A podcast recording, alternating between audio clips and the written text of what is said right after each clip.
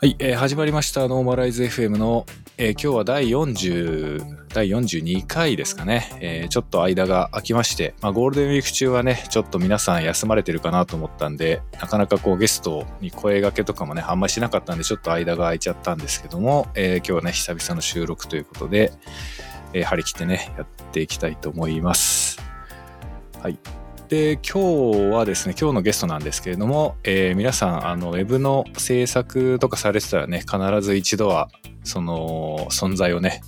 えーと耳にしたこと絶対あるう会社の関係者の方だと思うんですけども、えー今日のゲストは、えーシフトブレインの安友さんに、えーゲストで来ていただきました、えー安友さん今日はよろしくお願いしますよろしくお願いします。はい。まあ、シフトブレイン関係の方で言うと、以前にね、東倉くんが昔シフトブレインだったっていう形のね、キャリアだったんですけども、えー今日はそのね、まさしくシフトブレインの中枢の 方がゲストに 来てくれたということで、はい、いろいろね、まあ聞けること、聞けないことあるかとは思うんですけども、いろいろお話聞けたらなと思っておりますので、えー早速本編の方入っていきたいと思います。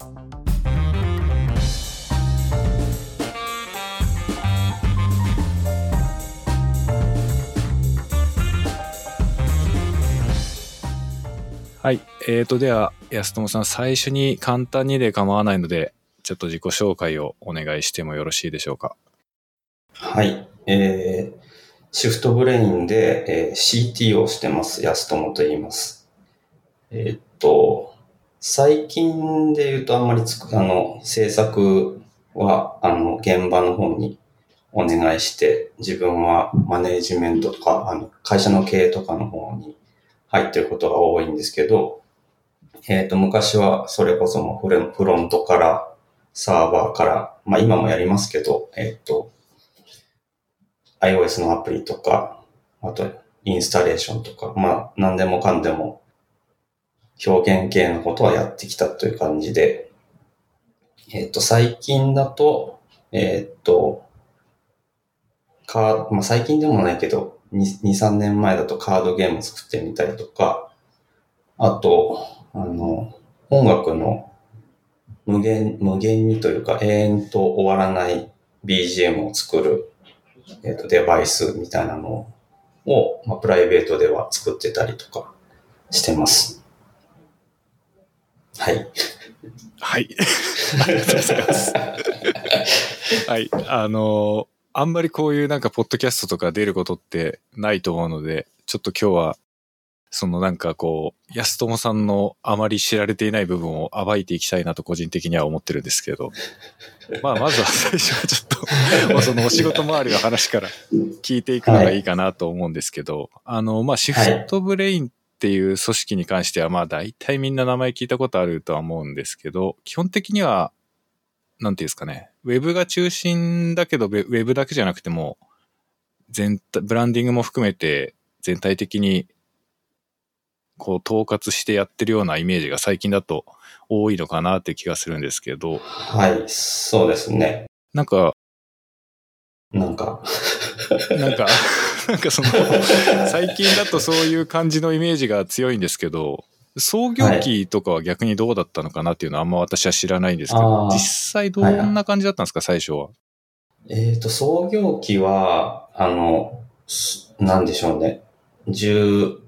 20周年、この前20周年っていうぐらいなんで、20年ぐらい前なんですけど、えっ、と、その当時は本当に、一番最初は細々と、あの、ウェブ制作やってたと思うんですけど、えーフラッシュ時代というか、あの、広告、ウェブ広告時代みたいな、あの、時期がありまして、その頃は、あの、なんでしょうね。本当に、プロモーションとかキャンペーンみたいなものを、もうド派手にやったもん勝ちみたいな感じで、それこそもうフラッシュをやる人たちが、人口がものすごい多い時代で、えーっと、そういう仕事ももちろんずっとやってきてましたね。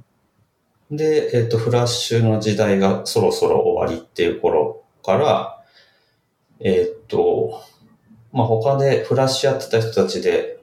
まあ、ゲームに移っていく人とか、アプリに移っていく人とかが多かったんですけど、まあ、かうちの会社自体はそのままウェブ制作に根を張って、えー、続けてきていて、で、えっ、ー、と、ウェブで表現できることみたいなのが、やっぱり、えっ、と、その当時はフラッシュから比べたらできないことが多くなっちゃったんで、うんうん。えー、まあ、その中でもできることみたいな感じでずっと続けていて、で、そのうち、まあ、キャンバスが使えるようになったりとか、まあ、もともと使えていたんだろうけど、あの、あの、公に使っても良さそうな雰囲気というか、はいはいはい、あの、ブラウザの対応とか追いついてきたりとかっていうのが来た頃に、多分そのシフトブレインでも多分その、シフトブレインの今の方向を決定づけるというか、あの、ちょっといい感じの作ってくれるぞみたいなのを、えっ、と、演出できたと思うんですけど、ラムダッシュっていうあの、パナソニックの、髭剃りの、あの、事例が、事例とか案件、プロジェクトができて、その時はあの、3D っぽい雰囲気で、あの、見せてたんですけど、あの当時はまだ、えっと、キャンバスで 3D ボック描画して、みたいな感じの作りでやってましたね。で、それでいろいろ、あの、海外の賞とかを受賞、えっ、と、できる、できて、それが。で、それ以降、あれよあれよと、そういう事例が増えていって、あの、シフトブレイン派手なの作る時代が来るんですけど、うん。えっ、と、それもまあ、はい、最近になってちょっと落ち着いてきて、うんうん、えっ、と、今は先ほど杉本さんが言ったようなブランディングとかから関わるみたいな案件が増えてきてますね。はい。なんかその、そういうふうにこう、舵を切っていったのは、なんかやっぱみんなでこういうもの、我々のなんか作りたいものってこういうものだよねみたいなことが社内であって、そういうふうに方向修正されてったみたいな感じだったんですか？いや、そういうわけではないですかね。そのブランディングに舵切っていったのは、えっと、現場というよりかは経営側でこういう方向に持ってこうみたいな感じだったんですけど、その前まではやっぱみんな、まあ今もですけど、クリエイターは、えっと、自分の表現できることで勝負したいって多分思ってると思うので、うんうんうん、そういうものをずっと意識して作ってきていたって感じはありますね。うん、なるほどな。なんか、あの、私、結構そのウェブ業界に、今でこそ片足突っ込んでるんですけど、その、結構年取ってからプログラマーになったんで、そのフラッシュ全盛期とかはまだウェブの世界にいなかったんですよね。まあなので、はい、そのシフトブレインさんのお名前を聞く、聞いた段階では結構今みたいな、まあ今と思い出してみると微妙に違うのかなとは思うんですけど、結構今みたいにやっぱ派手なものを作ってる、なんかこう、今でいうエージェンシーとかスタジオみたいな感じの空気が当時から結構あったなって、記憶を思い返すと思うんですけど、はい。でもなんかそのラムダッシュのやつが一つのきっかけだったって言われると、あ確かにそうなのかもな。なんかそれ私も見た、当時見た記憶があって、はい。こんなの作れる人たちいるんだって、なんかやっぱその当時すごくあまり見ないクオリティというか、うん、新しい何か一歩踏み出した新しい表現の領域に足突っ込んじゃったような感じに当時見えたなっていうのはなんか今でもちょっと言われてやっぱちょっと思い出す部分がありましたね。そう、それきっかけで、それこそあの、トークラ君も、そのラムダッシュの案件見見てきましたみたいな感じでしたし。なるほど、なるほど。はい、ああ、じゃあそこはなんかたまたま、たまたま偶然そういう案件になったっていう感じなんですか？なんかもうそういうものをやっていこうぜみたいな、あらかじめ計画があったっていうよりかはたまたまあれがこうキーポイントになったみたいな感じなんですかね？そうですね。その前は全然やってなかったってこともなくて、えっと、一応、えー、そういういう、なんて言うんでしょうね、動きがあるサイトっていうのは、それまでも作ってたんですけど、えっ、と、そのラムダッシュで、アワーズっていう、あの、海外、海外のウェブアワードに、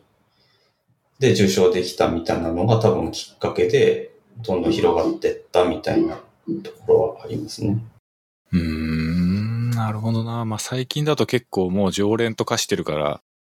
なんかもう会わずに、会わずに結構ね、日本から常連組として完全に毎回名前入ってるみたいな感じになってるような気もするけど、結構そのあたりがじゃあ一番その最初の始まりはそこら辺の頃だったって感じなんですね。そう。そもそもそのアワーズ自体のスタートもた多分そのぐらいのスタート時期で、ちょうどそのアワーズの、えっと、盛り上がりとともに一緒に成長し、まあ、その前から成長はしてるんですけど、一緒にそう盛り上がっていったみたいな感じはありますね。うんなるほどな。結構なんか、ちょっと今、その、私あんまり全、あの、本当申し訳ないですけど、そのシフトブレインの歴史の編成みたいなのを全然知らないまんま、もう普通に今お話聞いてて思ったんですけど、やっぱそのなんかブランディングも含めてやっていこうよみたいなところは結構その経営層の判断だったよみたいな話はありましたけど、うん。なんかその割には、やっぱ下の他のスタッフさんたちが常にいいものを作り続けたいっていうのをこうマインドを見失わずに今まで来てるのって逆にすごいなっていう気もちょっと話聞いてて思っちゃったんですけど、その辺はなんか社内でこう、クリエイティビティを向上させていく取り組みみたいなのはなんか意識的にやってこられたような感じなんですかね？特にないんですけど。あじゃあ結構し社内風土みたいな感じなんですかね？まあそうですね。おそらくそれぞれ、あのもう採用、シフトブレインに入りたいっていう時点で、おそらくそういう人になっちゃってるんじゃないかなって気もしないでもああ、なるほど。ないああ、まあじゃあ、そういう意味だとやっ、なんかあれなんですかね。そのやっぱ自社の、まあシフトブレインという組織自体のブランディングがすごくうまくいってるというか、はい。うんちゃんとその色を打ち出せてるっていうことなんですかね、そうすると。そうですね。そうかもしれないですね。まあでもちょっとそのギャップみたいなものはもちろんあるので、実際と多分外に見えてるものっていう。そこによって、あの、ちょっと、例えば入社してから、えっと、こんなんじゃないと思ってたみたいなことはあるかもしれないね。なるほど。いや、なんかこれ本当に完全に、本当になんか誰かが言ってたとかじゃなくて完全に想像ですけど、なんか多分、ま、外に見えてるのよりも結構実際はストイックというか、やることはちゃんとやんなきゃいけないわけじゃないですか、仕事だから。はい。なんかそ、そういう部分があるってことなんですか？今の話って。いや、どちらかというと、もっとガンガン飛ばしていけると思ってたとか、そっち方面かあなと思います、あ、なるほど。ああ、なるほど。そっか。そういう、そういうギャップが感じる人がいるってことなんですね。かもしれないです。まあ、いるかどうかは、あの、聞いてないですけど、そういうふうに思ってる人いるんじゃないかなっていう 想像。はい。ああ、なるほどな。なんか私から、本当これ、すごい偏見が入っちゃってるかもしれないですけど、私から見るとシフトブレインって結構スター集団っぽいイメージがあるっていうか、なんかその、すごい業界の最先端走ってる、すごいかっこいい人たちみたいなイメージがあって、うん。まあ実際には多分、中に入ってやってみたら、もうちょっとファミリーっぽいっていうか、仲間でチームで楽しく仕事やってるよみたいな感じなのかなと思うんですけど、実際どどうですか？その中の人との感覚としては。それはまあ、そんな感じだと思いますね。なんか、うん。なんかその、表現高めるために筋トレするぞみたいなそういう感じが全然なくて。はい。うんあの、そう。なんか逆にそういうのもできたらいいなと思ってるんですけど、なんか、はいはい。まあ今の時代だとそれもマッチしなかったりとかもあるとは思いますけど、うーん。なんか、ううん、どちらかというと、まあうん、和気あいあいとみたいな感じは強いですかね。あなんかでも、そう、その話聞くとなんかちょっと、毎回あのクオリティが出てくる要因というか、その、厳正みたいなとこがどこにあるのかなっていうのがなんかちょっと不思議な感じもしますね。なんか、例えばですけど、周りにはすごいキラキラして見えてるけど、実際にはもう中ではバチバチに、あの、議論がいつも戦わされていてめちゃくちゃ高め合ってるみたいな話だったらなんとなく、そのアウトプットの質がめちゃくちゃ高いのって納得できる気がするんですけど、はいはい。なんかそこまでストイックでもないっていう感じだと、一体あのクオリティってどこから来てるんですかね？結構やっぱ、みんなで議論したりみたいなところは、すごく時間取ったりとかしてる、してらっしゃるんですか？そこら辺は。うーん、どうでしょう。まあ、案件によるとは思いますけど、どちらかというと、なんて言うんでしょう。デザイナーからの要求というかも高いですし、開発からしたら。うん。で、開発は開発でやっぱ表現したいこともあるので、あ、そういう意味で言うと、その、うちの、えっと、なんて言うんだろう。役割分担的には、デザイナーは、まあ、ケースバイケースですけど、デザイナーは基本的に絵、絵までで、あの、見た目のデザインまでで、動きとかについては開発側でやってるんですね。なんで、まあ、そこについて、えっと、今回どういうイメージでやりたいかみたいな話はデザイナーとしたりとか、まあ、クライアントがどういう、えっと、コンセプトで今回やりたいのかみたいなのは、なんとなく聞聞聞いたり話をしたりして、ああとこういう表現したいみたいなのがデザイナーから来てた場合は、まあ、それについても、これだ、これはできる、これはできないみたいな話をしたりとか、っていうのはして、あとは基本的にその開発側で永遠とトライアンドエラー繰り返すみたいなはい。感じではありますけど、なるほど。はい。いやー、なるほど。そうか。なんか想像と全然違うな。なんかもっと、いやなんか私の本当勝手な偏見なんですけど、なんか STUDIO DETAILS さんとかの話聞いてると、まあ結構みんなでこう議論しながらすごいいいものをどこまでこう作り込めるかみたいなことやってるようなイメージがあうんって、うんうんでもなんかシフトブレインさんの場合はなんかそれとちょっと違うのかもしれないですね。今のお話聞いた感じだと。なんかそのそれぞれがそれぞれにしっかりこう突き詰めていくっていう感じで、まあ多分お互いにそれはもちろん見て感想言ったりこう、こうだね、ああだねっていうのはあるんだと思うんですけど、はいはい。個々の裁量が広いっていうか、そういうような部分がちょっとあるのかもなって今お話聞いてて、まあ実際ちょっとわかんないんですけど、そういうふうに思いましたね。そうですね。うん。あんまり、その、みんなでその、議論してみたいな、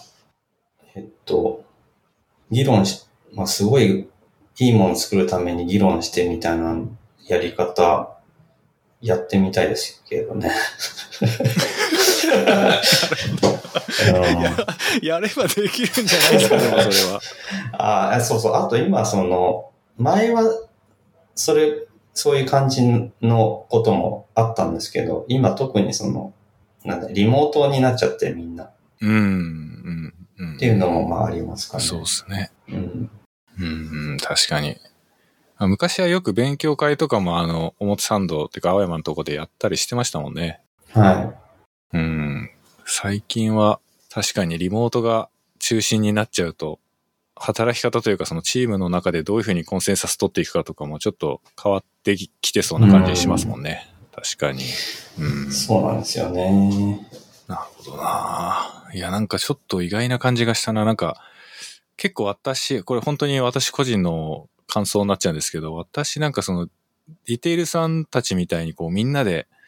議論しながらみたいなのって憧れる反面、すごいなんか、こう、逆にその人付き合いみたいな部分のウェイトが大きいのかなっていう想像があって、で、今その安友さんのお話聞いてたら、なんか、シフトブレインさんの場合はそこまでそういう、こう人とのやりとりみたいなところはそこまでではないにしても、逆にその自分に良くも悪くも全部預けてもらえるっていうか、自分でちゃんと突き詰めていかないと、いいものが誰かが勝手に手助けしてくれるわけじゃないみたいなところもあるのかなとも思ったんで、まあ、どっちがいいっていう話ではないんですけど、うん。うんすごくいい、いい文化だなって思いました。うん。なんだろう、その、会話が全然ないわけじゃないので、一番最初作る段階で、こういう方向に行こうみたいなところまでは、もしかしたら、ちゃんと会話がされてるってことになるのかな。その、うん。じゃあ作り始めましょうってなってからはそんなに、まあ、進捗こんな感じになってるけど、みたいな動きのプレビューとかはししますけど、うんうんうん。うん、そその動き出してからは、こここうしよう、あれこうしようみたいな話にはあんまりならないっていうか、まあ、基本的に最初スタートする時点で大体、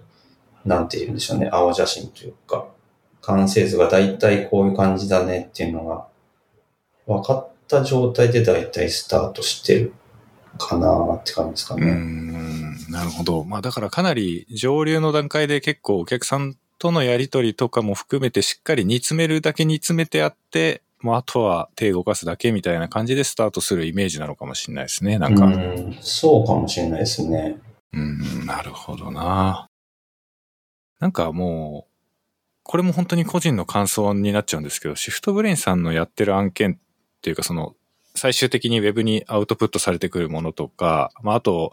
なんですかね、そのインスタレーションとかいろいろな事例があるとは思うんですけど、なんかその、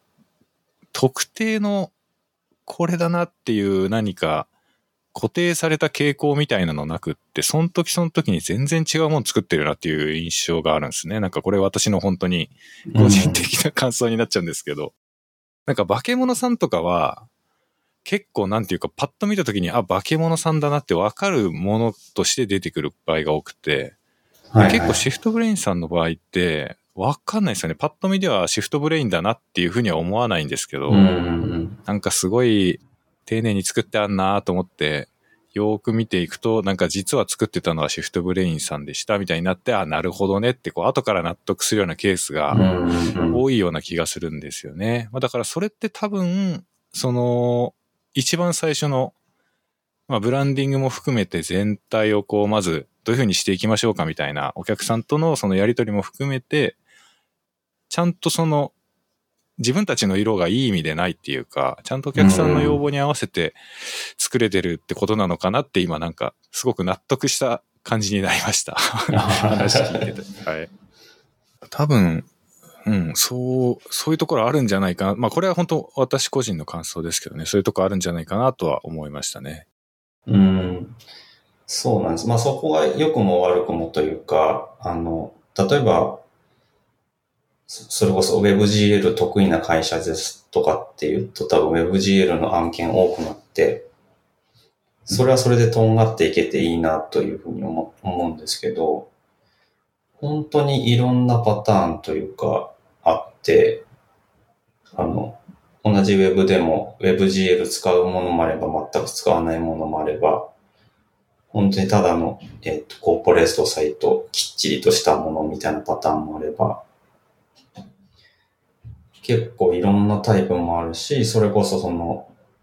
インスタレーションとか、もう、あの、ウェブの技術の転用とかもしたりしますけど、えっと、ウェブの、それこそその、WebGL を使ってなんかこう、表示ししようみたいにやったときに、やっぱ、なんだろう、パフォーマンス悪かったら、オープンフレームワークスとか使うとか、なんか別の、えっと、ものを使ったりだとか、まあ、一番得意なのは Web 系の技術使ったものですけど、なんかその時に必要なものを、ひうん、必要な時に使うみたいな感じになっちゃうので、どうしても、まあ、特に自分なんかはそういうインスタレーション系とかもやるので、なんか広く浅くみたいになっちゃっていくのがどうしたもんかな、みたいな感じはあるんですよね。ああ、そうですよね。まあでもや、うんやっぱその、尖りすぎるのも、それはそれでメリットとデメリットがやっぱ両方うんうんあるじゃないですか。まあはいだからそこら辺は、すごいなんか永遠の課題というか、バランス取るの難しいっていうのはね、やっぱ誰にとっても大きな悩みなのかなと思いますけどね。うん。なんか私なんかは本当に WebGL にステータス全振りみたいな感じだから、これ、それはそれでどうなの？みたいに思うときはやっぱありますね。いやー、どうなんでしょうね。それこそ、その WebGL が、あの、フラッシュが死んだように WebGL が死ぬ時がもし来たら、うん、うん。すごいダメージ大きいですけど、あの、なんて言うんでしょうね。他、WebGL が生きてる限りは、やっぱり、その、最終的に行き着くとことして存在してるじゃないですか。杉本さんが。まあまあ、まあそうですね。まあそうそうですねって言うとちょっとあの、あれ、あれなんですけども、まあ、そういうふうに思っていただけるっていうのはありがたいなとは思ってるんですけどね。そう、そうなんですよね。なんで、その、そういう意味では、あの、なんて言うんでしょう、強いですよね。その、とんがらせた場合。うとんがらせた方がね、まあ、それはいい,、うんいい部分もありますよね。そうですね。その自分たちの認識としてはどうなんですか？その、やっぱ何でもできることが強みなのか、それとも何かこう、これは譲れないみたいなのがなんか社内的にはみんなのこう、気持ちの中には通底するものがなんか流れてるとかなんかあったりするんですか？そこって。いや、どうなんでしょうね。なんか技術的な話で言うと、別にそんなに多分こだわりがないんだと思うんですよね。その、もちろん表現、こういう表現がしたいとか、そういうものはあるので、それができれば別に、例えばフラッシュでも、あの JavaScript でもいいみたいなことなんだと思うんですけど、その特定の表現だと、だけだと、結局その表現できる幅がやっぱり狭まっちゃうっていうのもあるんで、まあそういう意味では、なんだろうな、極力いろんなことができる状態っていうのは、今今の会社としてのあり方としてはまあ悪くはないと思うんですけど、なんか個人に置き換えると、もうちょっと強みがあってもいいんだろうなっていう感じはあるんですよね。その、今働いてるスタッフとか。うん、いや、難しい問題だな、それは。なんか、どうなんですかね。一応、なんかその、例えば、採用するときとかは、なんかその、例えば、ある程度 JS が JavaScript 書けないと困るとか、そういうのあったりすると思うんですけど、なんかシフトブレインとしては、どういう人材というか、どういうスキルを持っている人たちがマッチするんですかね。それこそその、ある程度何でも柔軟にこなせるみたいなところがやっぱ重要だったりするんですか？まあ結局そう、案件がその偏ってないっていうのもあるんで、そういう意味ではいろいろできた方が、あの、得な会社では得というか、ありがたいって思われがちな人材にはなるって感じですよね。うんん、なるほどな。いや、ほんとそうっすよね。なんか、今日ちょっとこの収録の前にあの、ショーリールを改めて拝見してたんですけど、はい。本当にウェブだけじゃなくて、いろんなことやるじゃないですか。やっぱり、はい御社の場合だと。だからなんか、例えば私がじゃあ入ったら役に立てるかな？まあもちろん役に立てないとは思いませんし、はもし入ることになったら全力で頑張るんですけど、まあでもやっぱ多分今のままだとダメで、いろんなことを多分勉強ししながらやっていかないとダメなんだろうなって、ショーリール見ててちょうど思ってはいたんですよね。ううん、なんかん。いろいろできて、だ仕事の、その、例えばなんか、これも良し悪しだと思うんですけど、ウェブにめっちゃ特化することにもいいことと悪いことがあると思うんですけど、まあ、シフトブレインさんの場合は、結構やっぱいろいろ何でもやってる感じがすごくいいところなのかなって思うし、そういうことができる組織であり続けることが大事だったりもするんだろうなと思うし、まあ、そういう意味ではね、いろんなスキルを持った、いろんな才能の人たちがいっぱいいて、すごくなんか楽しそうだなって 思っちゃいましたね、今の話も。まあ実際はちょっと、その、私はウェブの制作会社っていうところにいて、一緒に中で働いてたことはないんで、本当に比較もできないし、想像もできないんですけど、うん。はい。でもなんかすごい毎日が楽しそうだなっていう、あの勝利で本当、すごく良かったですね。見てて、あいろんなことやられてるんだな。まあもちろん、その裏側については全く何も想像するしかなくて知りはしないです。そうですね。まあ、ショーリールってこう集めるとなんかいい感じになってますよね。うん、いい感じになってますよ。本当にいい感じになってると思います。だって、やっぱなんか、本当にウェブだけじゃないし、うん。だ結局今今はその、まあちょっとこれも、そのお話聞ければなと思ってたんですけど、結局そのブランディングとか、まあそうし、あの、お客さん、クライアントがどういうふうになっていきたいかを、クライアント自身が分かってないんじゃないかみたいなところも含めて、うんうん多分すごく深いところまでお話聞きながら進めていかれてると思うんですよね。で、はい。そうすると、なんか、例えばロゴのデザインであったりとか、あとはその、商材のために写真撮ったり映像撮ったりみたいなこともやられるわけじゃないですか。はい。だから、なんか本当にいろんなことに多分接点があるというか、うん。多分シフトブレインの中にいたらいろんな体験できるんだろうなってすごいショーリール見てて、なんかいろんな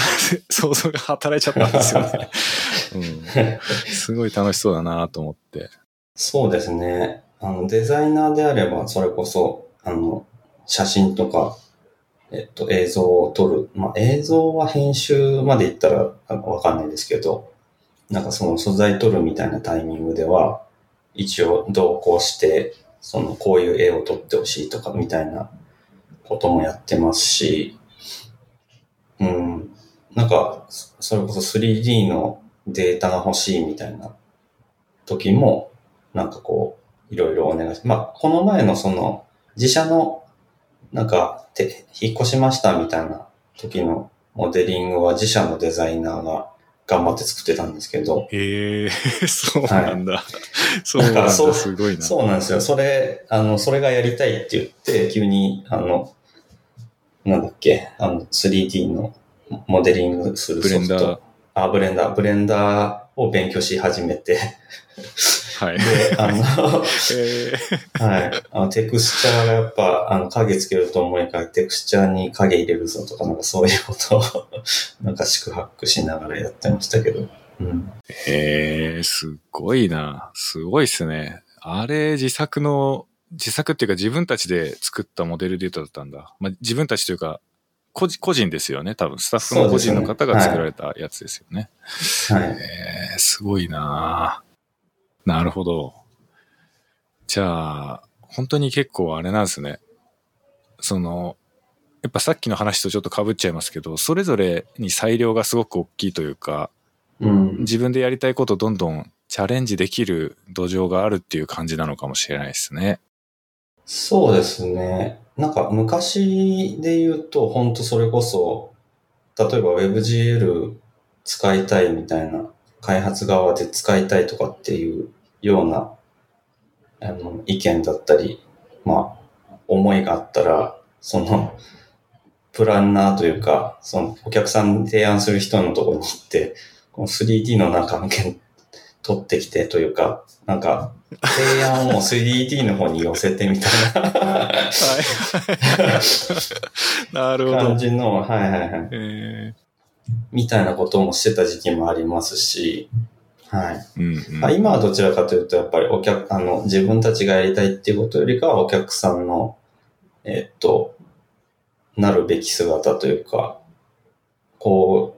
こういうブランドがいいだろうっていうふうに固まったら、そちらの方向に、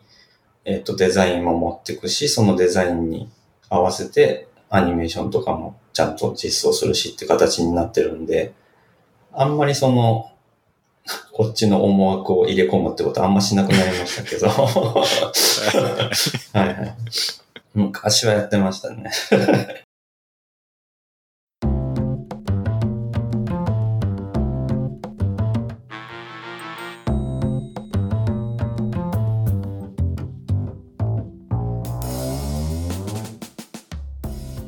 今は今でどうなんですか？そのブランディングとか、あるいはそのロゴの制作だったり、そのお客様の考えをこう聞くっていうタイミングでは、そこは結構経営層に近い人たちというか、みんなで聞くっていう感じなのか、それとも、まずそこはプランナーさんみたいな方がいらっしゃるかでいうと、まずは聞く係というか、そういう人がいる感じなんですか？そうですね。プランナーとデザイナーがまあ中心になって、どういうふうに進めていくかというか、あの、会社って、クライアント、その時のお客さんのあの話、ヒアリングをして、あなたの会社はこういう要素でできてますよね、みたいなところから話していって、じゃあそれをこう、簡単なこうキーワードに落とし込んでいって、みたいなそういうプロセスを踏んで、で、その出来上がったそのワードとかからデザインとしていきますみたいな、そういう流れになっていくので、プランナーと、えっと、まあ、プランナーはどういうふうな施策にしていきますかみたいなことも含めて話しますけど、えっと、デザイナーはそういうデザインに落とし込むための情報収集をして、みたいな形でやってますね。なんで開発はあんまりその場に呼ばれることはないんですけど、っていう感じでやってますね。うん、なるほど。じゃあ結構やっぱり、まずは、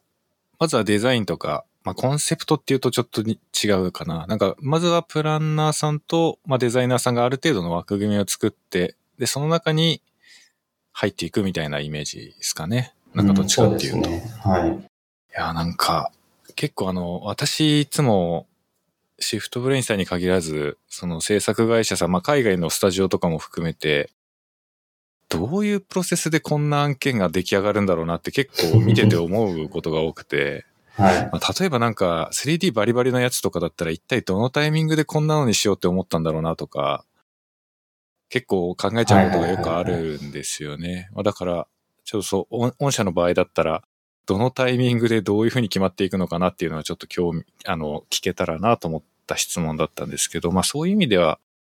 どう、なんか後から結構考え、うーんと、く、えーっと、技術者のところに降りてきてから、そこはどういう技術を使うのが一番いいか、例えば SVG でやった方がいいのか、WebGL でやった方がいいのかみたいなのは、結構後から判断していく感じなんですね、多分。そうですね。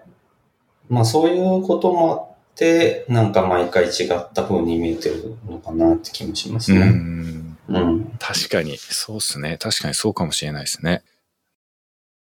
いや、ちょっと他の、他の制作会社さんがどうかはわかんないんですけど、なんかそっちの方が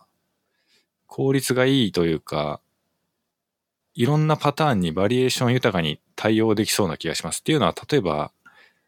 なんかその、結構私 WebGL に関わってていつもよく他の人と話す内容としてよくあるのが、はいその、デザイナーさんが WebGL のこと分かってないのに、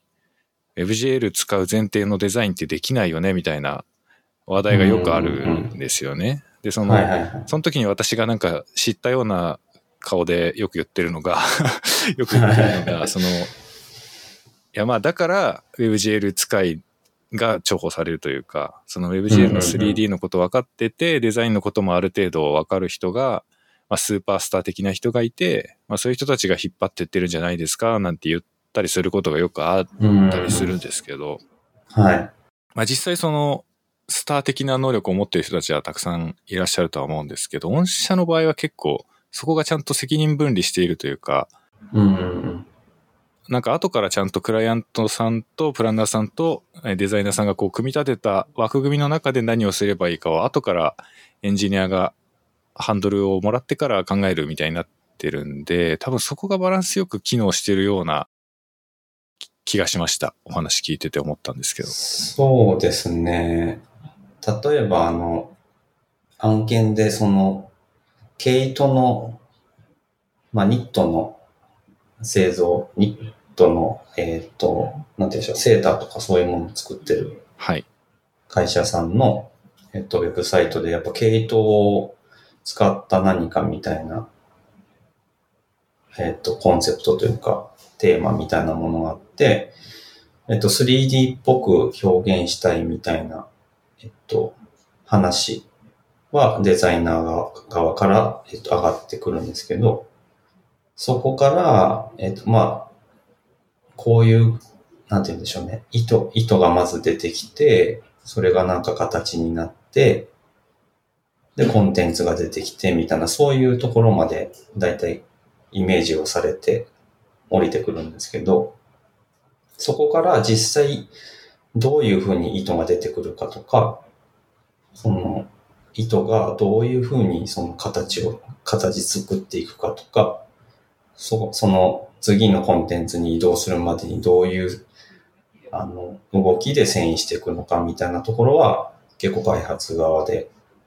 考えて作っていくみたいな、そのぐらいうの、ん。はい、論断ですね。いやーなんかよくそれ、だそれ、すすごいですよね。その開発サイドの人たちが、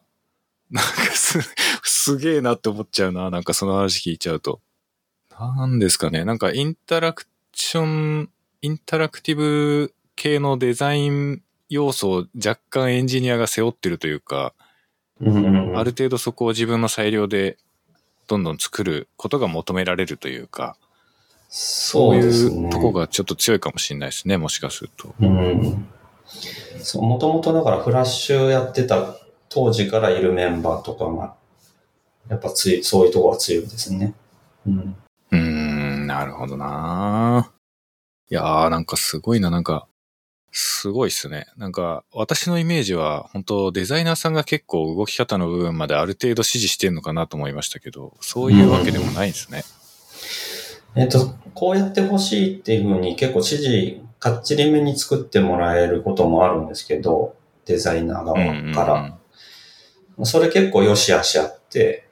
えっとそうですね、そうですね。そうなんですよ。そのデザイン側からこう上がってきちゃうと、それをそのまま実装、その形に近い形で実装しなきゃいけないっていうのも、えっと、なんでしょう。時間がないとかアイデアがないとかは、時とかはすごい楽ですけど、逆にその合わせていかなきゃいけない。なんて言うんでしょうね。先ほど、あの、おっしゃってたみたいな、これ、その 3D のこと知らないデザイナーがやったよね、みたいな状態になっちゃうじゃないですか。そのこの、うんうんこれは結構手間がかかるぞ、みたいな。そういうこともあるんで、あとその、お客さんにそれを動きの部分まで含めて見せちゃうみたいなことをしちゃうと、お客さんももうそういう頭で待っちゃうんで、ーん確かに。そう確かにですそうね。いうデメリットはまああって、お客さんには絵の状態で見せておいて、まあ、絵の状態でもまあ、綺麗なデザインではあるので、その状態で納得してもらった上で、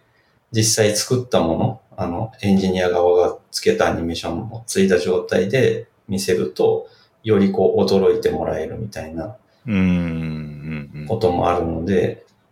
まあ、ケースバイケースですけど、なんかまあ、よしあしあるかなと思うんですね。うん。いやー、なんかすげえその話わかります。なんか、本当にあの、これちょっと具体的な名前までは出せないんですけど、過去にそういう経験を私もしたことがあります。なんかその、あの、お客さんに案として見せたものが結構がっつり作り込まれすぎていたせいで、うんうん。なってないじゃんみたいな感じのその、そうはなってないじゃん的な感じで、最終的なものを見せた時に言われてしまうっていうのがありましたね。はいはいで、なんかその時は、本当にもうがっつりプリレンダリングしたガチガチのフォトリアルな CG でカンプを作っちゃってて、WebGL ではそこの領域までいけませんよみたいなものを、まあ例として見せてしまっていて、まあそれでちょっとどうすんのみたいになったことが実際一回あって、はい。うん、確かに。確かになって思いました。はい。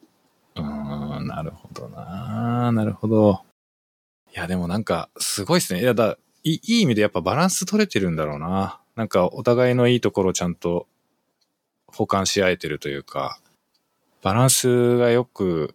みんなで共同作業できてるような気がしますね。なんかお話聞いてると。そうですね。うん。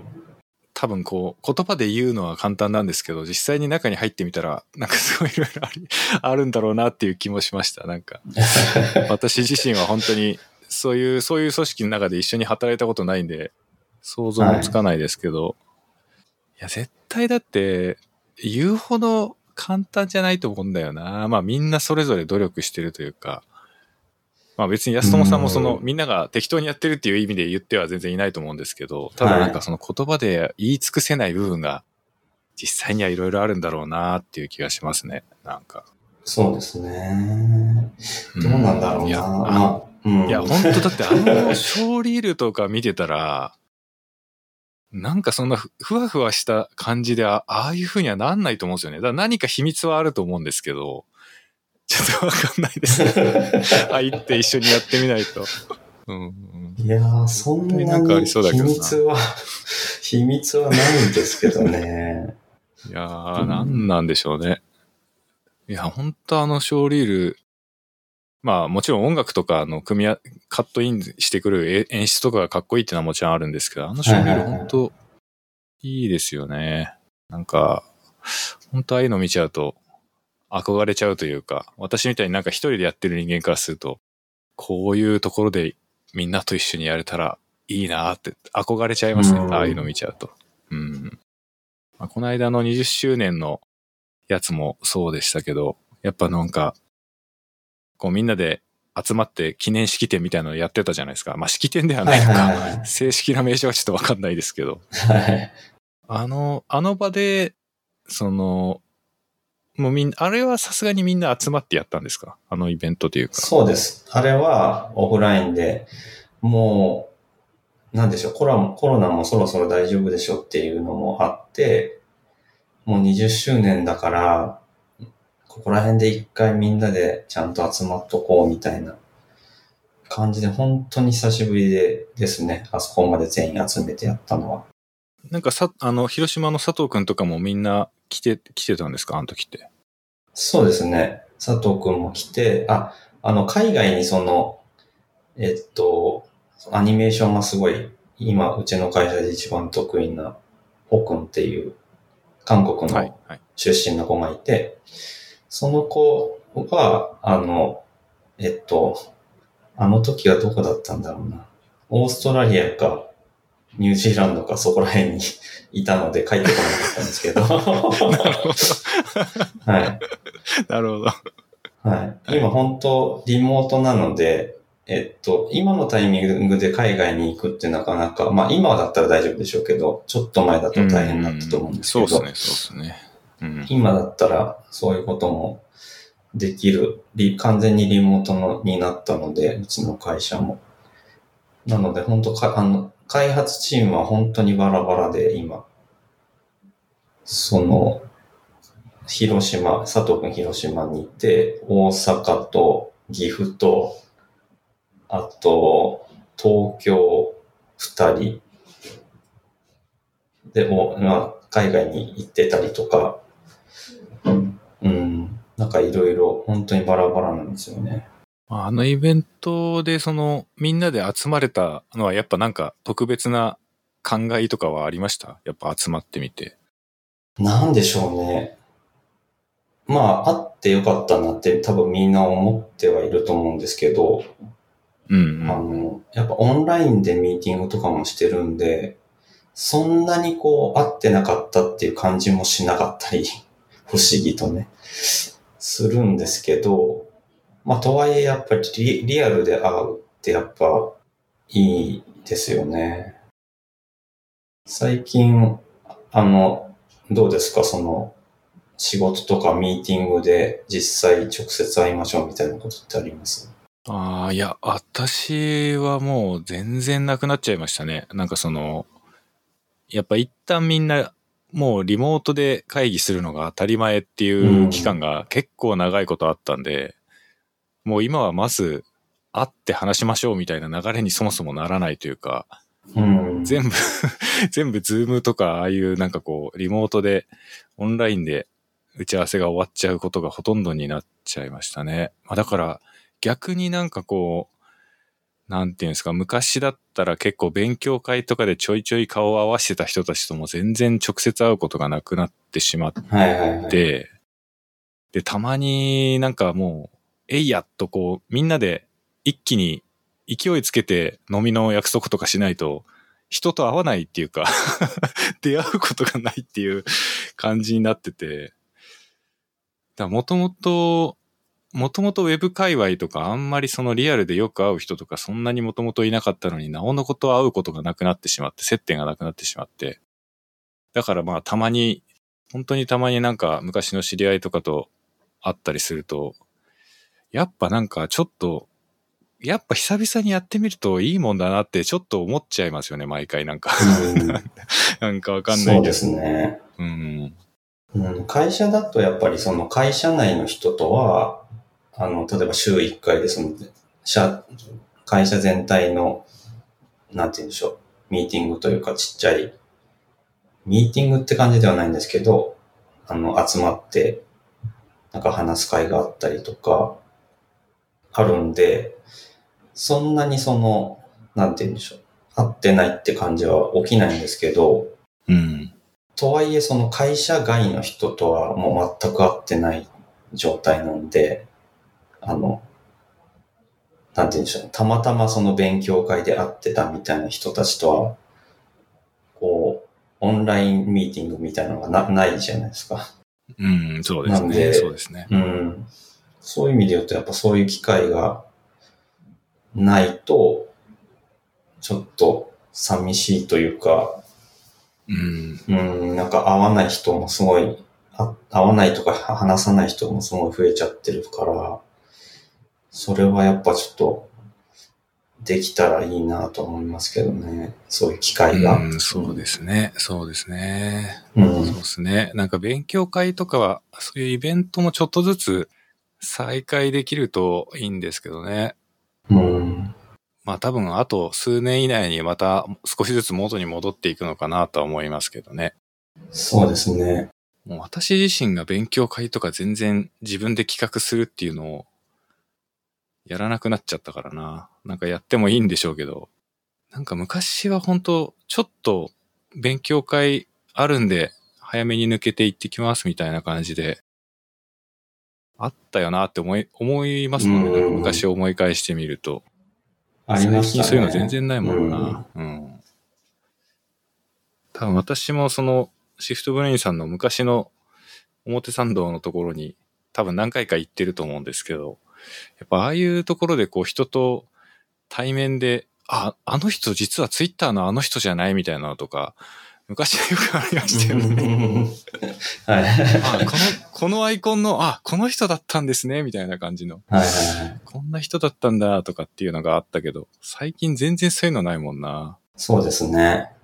うん。そうそう。あの、知らないけど話してて、そのツイッターのアカウント聞いてアイコン見たら知ってたみたいなのはよくありましたよね。知ってたみたいな。ありまし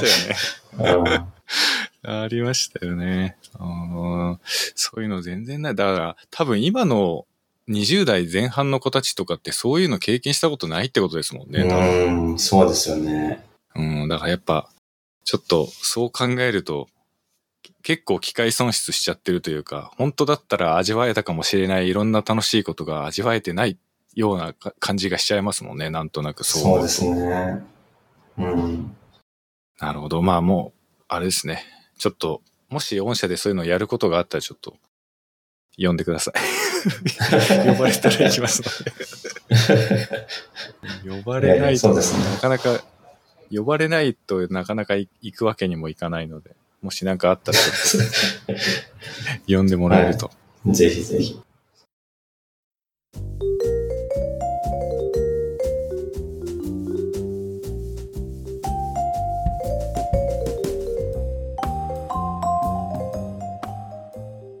そう、あの時もお願いしたんですもんね。その、アワーズのワークショップも。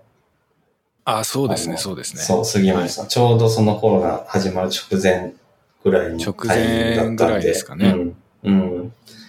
潰れなくてよかったと思ってますけど、今も。そ うそうです。確かに。そのタイミングで、ワークショップ、お願いされたワークショップ 3D とアニメーションについてのワークショップを杉本さんと池良君にお願いして一緒にやったっていうね。はいはい。いやーあれもなんか。結構前のような感じがしますね、やっぱり。そのね。コロナの前だから、もう3年前ぐらいとかですか？あれは。結構前ですよねそうですね。うん。3年ぐらい前だと思いますね。懐かしいななんかあの時も、私からすると、本当に私で大丈夫かなって思ってましたけどね、あの時。そんなわけない。そんなわけないですよ。だって、先生やってますから。アワーズのイベント出て大丈夫かなってすごい心配だったんですけど。いや、あの時も本当感心したっていうか、やっぱ先生だなっていう感じが、すごいして、そうですかね。うん、いや、本当そうなんですよ。あの、この、えっと、ノーマライズ FM もそうですけど、まずね、声がいいんですよね。声がいい声の声、か。うんトーンと、あとテンポが非常に良くて、なんかこう、自分とか、あの、池良くんとかはやっぱ慣れてないから、もう説明するときもちょっと汗汗しちゃっていたけど、なんかね、杉本さんこうどっしりしてるっていうか、まあいつも通りだしね、みたいな感じでこう、やっぱ説明されるから、なんかすごい、こう、染み入ってくるっていうか、なるほ そど、みたいなか。はいい。やーまあ、どう、な、まあ、それは、何なんですかね。なんか、元々の、元々の性格的なものもあるとは思うんですけどね。まあ、そもそも声、声とかっていうのはやっぱり授かり物なんで、後からどうにもできないものだから。まあそうですけどね。いや、本当にいいと思いますよ。あの、自分、あの、結構、ポッドキャストとか、あの、隙間の時間とか、あの、運動してる時とか聞いたりするんですけど、まあ、自分、あの、ゲームとかも好きだったりとかして、あの、ゲームのポッドキャスト聞いてみたりとか、なんかまあ、お笑いのポッドキャスト聞いてみたりとか、まあいろいろするんですけど、あの、なんて言うんでしょう、話す人の、あの、声の段階で、なんかちょっと違うってなるパターンすごい多いんですよね。うん、で、なんかその、話し方とかもやっぱ癖が出るじゃないですか。うん、うん。あの、それぞれの人の。あの、愛の手を入れる人とかも、はいはいはいはいって、すごいはいが多い人とかが、あの、毎回はいはいはいはいみたいなのが入ってくると、なんかちょっと嫌だなとかってなってきちゃうんですよ。はい、はい、はい。いや、でも、あの、はい。いや、あの、これはちょっとその、なんて言うんでしょう。あの、えこういう話題だからあえて言いますけど、結構やっぱそういうのは気をつけてるかもしれないです。他の人よりも私の場合は。うんうん。だなんかこのノーマライズ FM 始める時も、結構最初っから編集頑張ってたっていうか、はい。その、間の空白の調整の仕方とか、こう、愛の手でうんうんってこう、うなずくのとかって、こう、対面で喋ってる時って、相手のリアクションを声で返しても全然違和感ないんですけど、ポッドキャストでそれやっちゃうと、もう愛の手がお互いにやってるともう、うんうん、ああ、うるさくなっちゃうなって思ったりするんで。そういうの結構消しはいちゃうんですよ、自分で編集の時に。あ、そうなんですね。結構さ最終的に聞いた時に心地よくなるように、テンポ、間をつ切り詰めたりとか、合いの手とか、あとはその、なんていうんですか、あーとかうーとかいう、こう、つい口をついて出ちゃうものとかは、私が聞いて心地よくなるように消して、消してっちゃうんですよね、いつも。編集の段階で。なるほど。そういうことなんだ。そういうでも、だとしたら、のも結構あるかもしれないですね。だとしたらやっぱそういう感覚が優れてるってことなんでしょうね。なんか、本当にそういう人多くて、あの、最近ポッドキャスト始めました人みたいな人はすごい多いじゃないですか。あの、わかんないけど、始めやすくなったってことなんだと思うんですけど、よく、あの、この感じでやってるな、みたいな。まあ、そこまで言うとちょっとひ 失礼ですけど、あの、本当ちょっとやっぱすぐやめちゃうみたいなことが多くて、そう、だから、ノーマル、 Normalize FM を一番最初に知ったきっかけが、あの、えっ、と、フロントエンドクラブっていう、あの、コミュニティを自分ちょっと運営も関わらせてもらってて、そこで、まあ、この前杉本さんにも来て話してもらったりしましたけど、はい。あの、そこのなんか、スレッドで、えっ、と、環境音というかい、いつも何聞きながら仕事してますかみたいなとこところで、ノーマライズ FM いいですみたいなことをポロッと言ってる方がいて、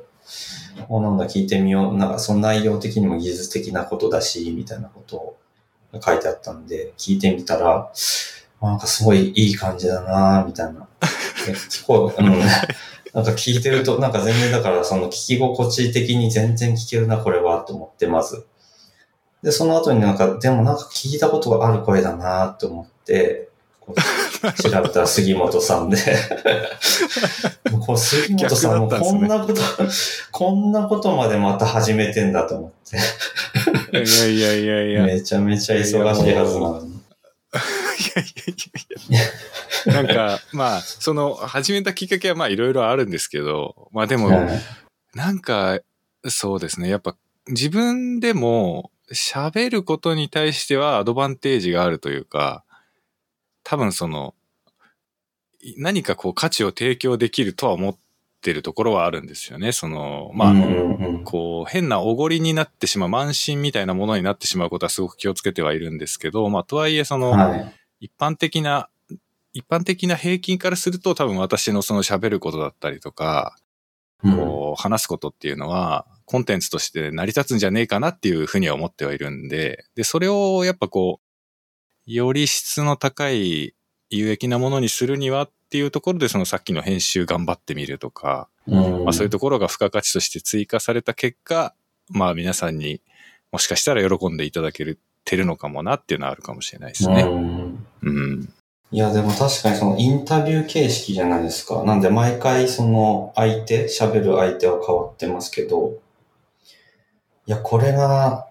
なんて言うんでしょうね。杉本さんがこう主軸としているから、こう、うまく聞けるんだろうなっていうのは、あの、まあ、やっぱり一応、なんて言うんでしょう。その前もきちょっと聞きましたけど、今回のためにやっぱりこう聞き直すと、うんはい、な、すごいな、なんかこう回し方っていうのかな。うん、すごいなっていうのを聞いてました。いや、結構でも、あれですよ。あの、WebGL スクールとかもそうなんですけど、やっぱこういう喋る系コンテンツは、あの、もう見た目以上に疲労がすごいですからね。ああ、そうなんですね。エネルギーの消耗が激しいですから。そう、そういえばその、なんだっけ、えっと、あの、今そのオンラインでやられてるじゃないですか、スクールを。はい。で、その、実はあの、自分シフトブレインに、えっと、杉本チルドレン、あの、か、まあ今までの流れです。実は3人いるんですけど。はい。あれ ?3 人？あの、佐藤くんって杉本チルドレンなんですか？そう、そうです。はい。そうです。そうですよね。なんで、えー、っと、東倉くんが多分初代1回目で多分行ってて、で、佐藤くんは多分どこかのタイミングで行ってて、はい、で、その後うちに入社して、で、今、うちにいるスタッフで、あの、女性のスタッフがいるんですけど、はい、オンラインで受講してました。あ、そうなんだ。なんか、そうなんです。うん。全然そういうのを、私、あの、根掘り葉掘りみんなに聞いたりするわけじゃないんで、うんうん、認識できてないかもしれないですね。そこに関しては。だと思います。はいはい。はい、まあ、多分数もすごい多いでしょうから、全員把握はしないと思いますけど、さすがに。うん。そうなんですよ。なので3人、シフトブレインには3人、その、杉本さんの息がかかった人間がいるんですよ。息がかかったまあ、まあでももう、ストーカーが辞めちゃってるからだけど、うん。そう。それで、その、なんだ、オンラインで、その、講義をやってくれてるんだけど、あの、録画ではなくて、ちゃんと生でやってくれているっていう話を聞いて、はい、はい。えっと、まあ、こういう、なんだろう、今の時代とかだと、あ、じゃあまあ、オンラインでできるんだったら、まあ、録音とか一回ちゃんと撮って、それ渡せばいいやってなっちゃいそうだと思うんですけど、なんかそれをちゃんとすごい時間かけて説明をちゃんとやってて、それもちゃんと録画したものをあの、後でもちゃんと見れるように、その、みんなに開放してくれてますみたいなのを聞いて、さすがだなと思って。そうそう、それが言いたかったんですよ。あなるほど。さっき言った通り、あの、多分相当疲れると思うんですよ。結構長時間やると思うんで。そうですね。うん。そう。それをしかも、えっと、毎回その同じように説明していくわけじゃないですか。うん、うん。そう。それを、そ、そこを選択するっていうのが、なかなか、すごいなっていうか。いや、まあ、そうですね。まあ、あの、スクールに関しては、おっしゃられる通りで、その、なんか、例えば、WebGL スクールが本当になんかビジネスとして、事業としてスクールという事業をただやってお金を稼げたいっていう感じだったら多分その、録画して、ただ配るでいいと思うんですけど、まあ私の場合はそのスクールって結構普及活動の一環だと思ってて、はい。その中で、まあお金を取ってはいるけども、普及活動の一部としてスクールをやってるって自分では思ってるんですね。まあ、なので、なんかこう、スクールをやるときにも、毎年ちょっとずつ資料の内容とか変わってたりもしますし、はい。あとはその途中で、第1回、第2回ってこうスクールの配信やっていく中で途中でこういう質問が出てきたぞっていうのがあった時に、その質問に対して、まあ口頭で答えられることだったらすぐ答えちゃうんですけど、いや、これなんかちょっとサンプル作って見せないと分かりにくいかもなって思ったら、急遽サンプルとかスライド追加したりとかもしてるんですよね。うんで、そういうふうにしてると、その、要はインタラクティブに変わってっちゃうんですよ、内容が。いつも。なるほど。はいはい。だから、その、絶対配信じゃないとダメだなと思ってるんですよね。なんかその録画ではなくって、はい。その場で、その受講者さんたちの言葉とか考えてることがなるべく見えるように可視化した状態でやんなきゃと思ってて、まあそれでなんかその配信方式を選択しているっていう感じですかね。まあでも本当に5時間とかぶっ続けて喋るんですよ、1回あたり。はい。だから、ちょっと頭がおかしくなってくるんですけど、さ最後の方とかちょっと声がガラガラになってくるし、うん、なんか、で、質問に答えれば答えるほどどんどん時間が押してっちゃうっていう問題がありまして、まあこれ多分あの過去に受けてくれた方たちみんなそれ体験してると思うんですけど、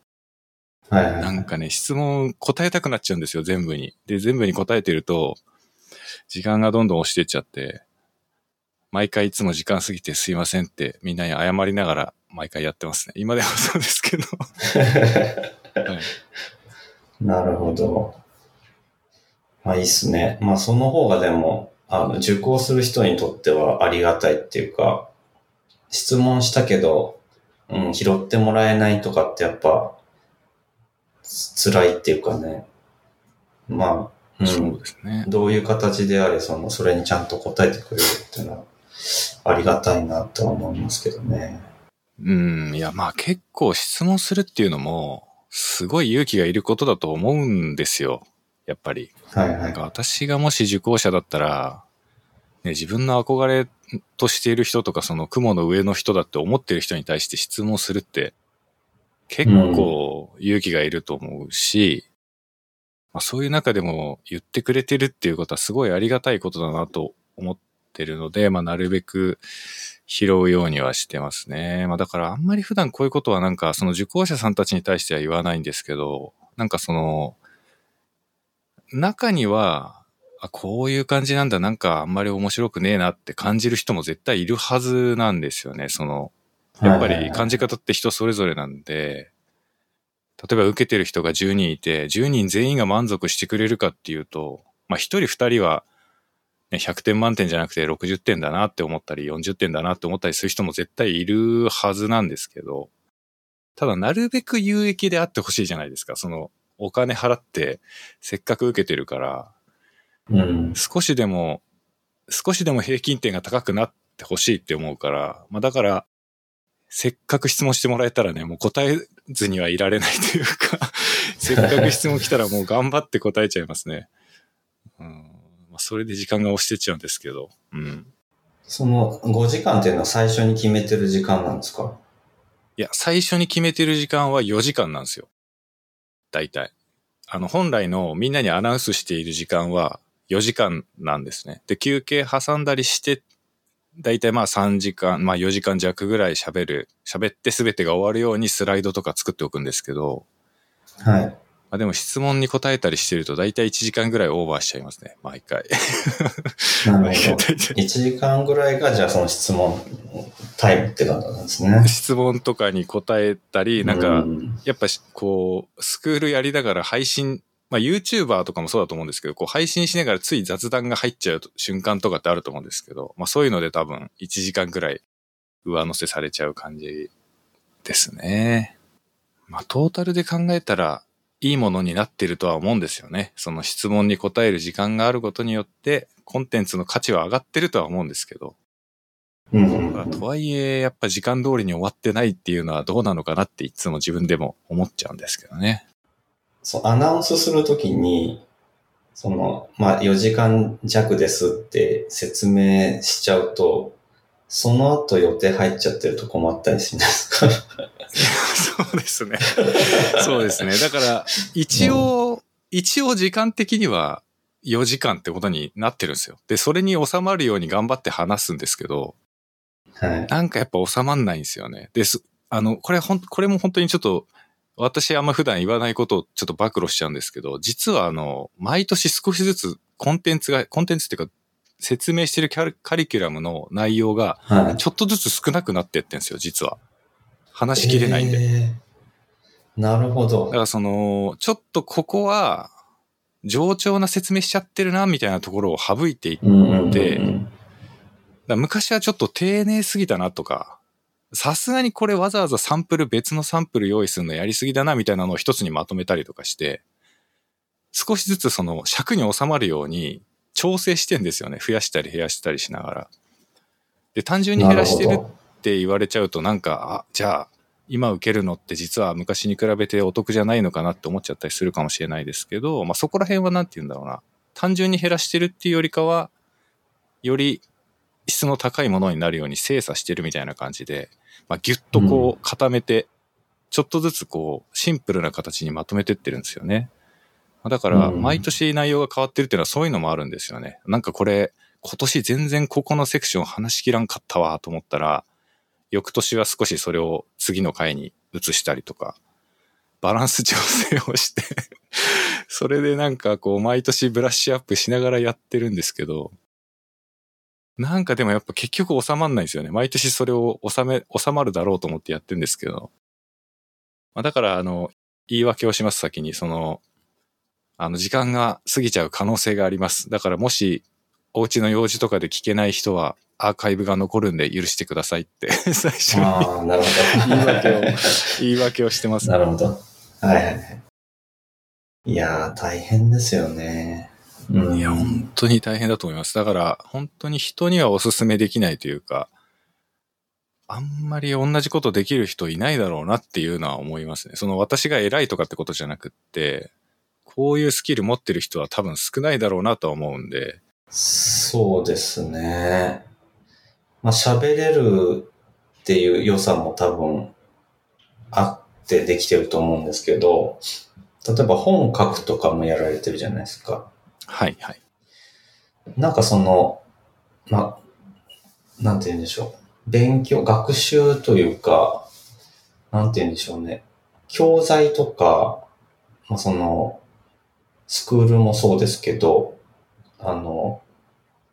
人に教えるって本当大変じゃないですか。その、自分では理解してるっていうか、その、自分ではなんとなくこうやればできるな、みたいなことが分かってたとしても、いざそれを人に教える。しかもちゃんとこう、学術的な感じで教えるってなると、ちょっとできないですね。うん、まあ、でもなんか、あの、アワーズのハンズオンじゃなくて、まあ、あれやらった時は別になんか別に、池良さんも安野さんも普通だったと思うんですけどね。そんななんか私と比較して、別にそんな変わんなかったような気もするけど。どうなんですいかね。や、どう、どうなんすかね。ちょっとわかんないです。なんかその色眼鏡、勝手なこっちも色眼鏡で見ちゃってるのかもしれないですけど。うん、杉本とかも先生だみたいな。うん。いや、まあでも、多分やっぱそれは得意不得意はもちろんあると思うんで、うんまあ私は得意サイドにはいるとは思いますけどね、自分でも。うん、はい。多分、なんだろうな、なんか、でもやっぱ自分のことなんで自分で客観的に正確に判断するの難しいんですけど、多分なんかその目線の問題だなって結構思いますね、その、うん。いかに教わる側の視点で書けるかみたいなところかなって思うんですよね。なんか特に WebGL って、なんかベクトルとか出てくるじゃないですか、行列とか。はああいうの出てくると、うわって思うと思うんですよね、うん。普通い。は。うん。だから、はい。なんか CG の人たちってそういうところを度外視してくるっていうか、まあもちろん全員がそうっていうふうに言うわけではないんですけど、比較的コンピューターグラフィックスの人って、あの、細かい説明をしないでいきなり用語を知らない前提とか考えずにぶっ込んでくる人が結構多いような気がしていて、うんうんベクトルがどうしたこうしたとかをこう、普通にフランクに、普通の温度で喋ってくるんですよね。で、それされると、もう分かんない上に分かんないが積み重なっていって、本当に何も分かんないまま終わっちゃうみたいなことが自分の経験的にもあって、まあ、だから結構前提から説明する、しなきゃダメだなとかっていうことをすごく考えたりとかは、まあ知ってるつもりなんですよね。そういうのがもしかしたら、その、細かい部分でそういうところがいろいろ組み合わさった結果、いい感じに見えたり聞こえたりするのかもしれないですね。そうですね。まあ、あとはその、あれですね。やっぱその慣れというか、今まで、先ほども教材をこうアップデートし続けてるみたいな話ありましたけど、なんて言うんでしょうね。その、いらないところは切るし、必要なことは足すし、みたいなところで、あの、得られてる、なんて言うんでしょう。ノウハウみたいなこともあるのかなって気はしますね。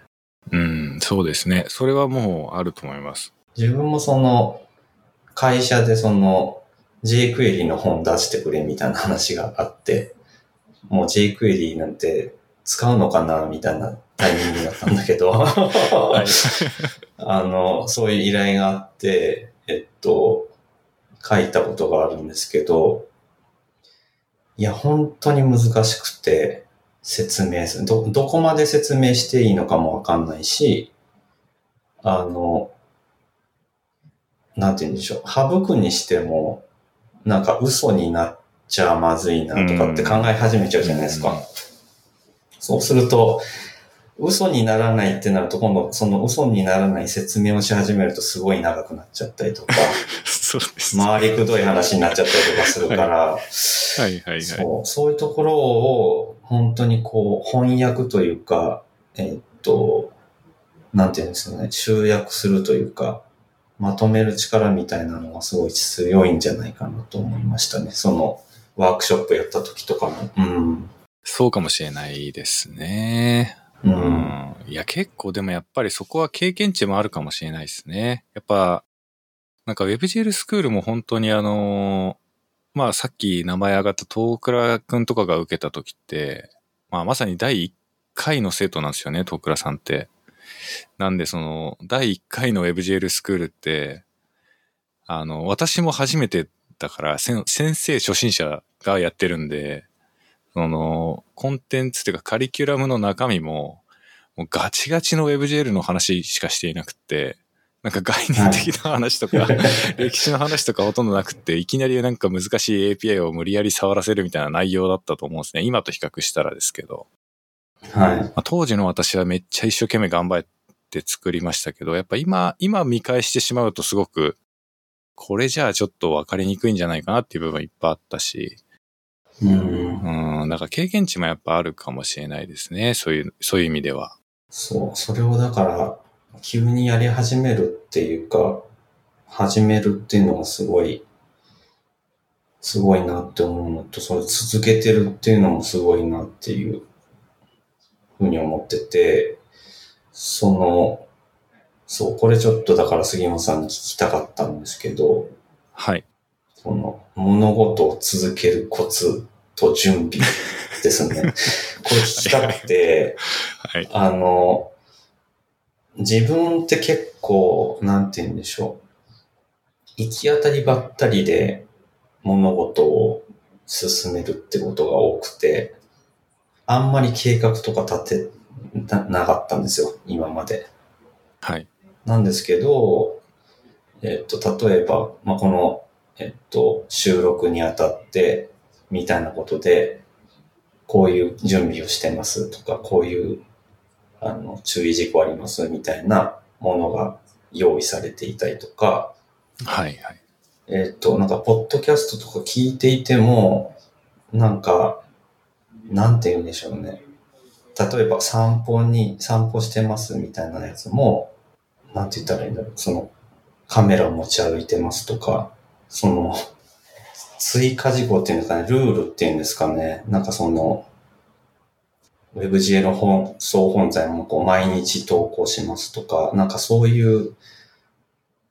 ルールとか準備みたいなものが